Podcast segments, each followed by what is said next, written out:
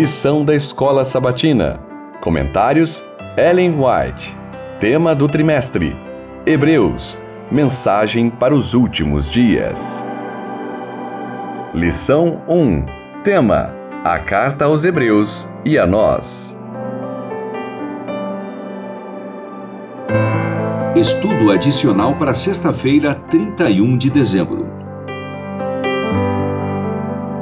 David de Silva explica por que os primeiros cristãos sofriam perseguição. Os cristãos adotaram um estilo de vida que teria sido considerado antissocial e subversivo.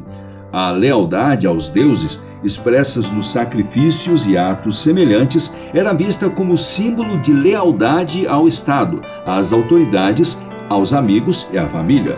A adoração às divindades era uma espécie de símbolo da dedicação aos relacionamentos que mantinham a sociedade estável e próspera. Ao se absterem do primeiro, cristãos e judeus eram vistos como potenciais violadores das leis e como elementos subversivos do império. Perseverance in Gratitude, Edermans 2000, página 12. Para quem está desanimado, há um remédio que funciona Fé, oração e trabalho. Fé e atividade darão segurança e satisfação que vão aumentar dia após dia. Você é tentado a dar lugar a sentimentos de ansiedade ou de profundo desânimo?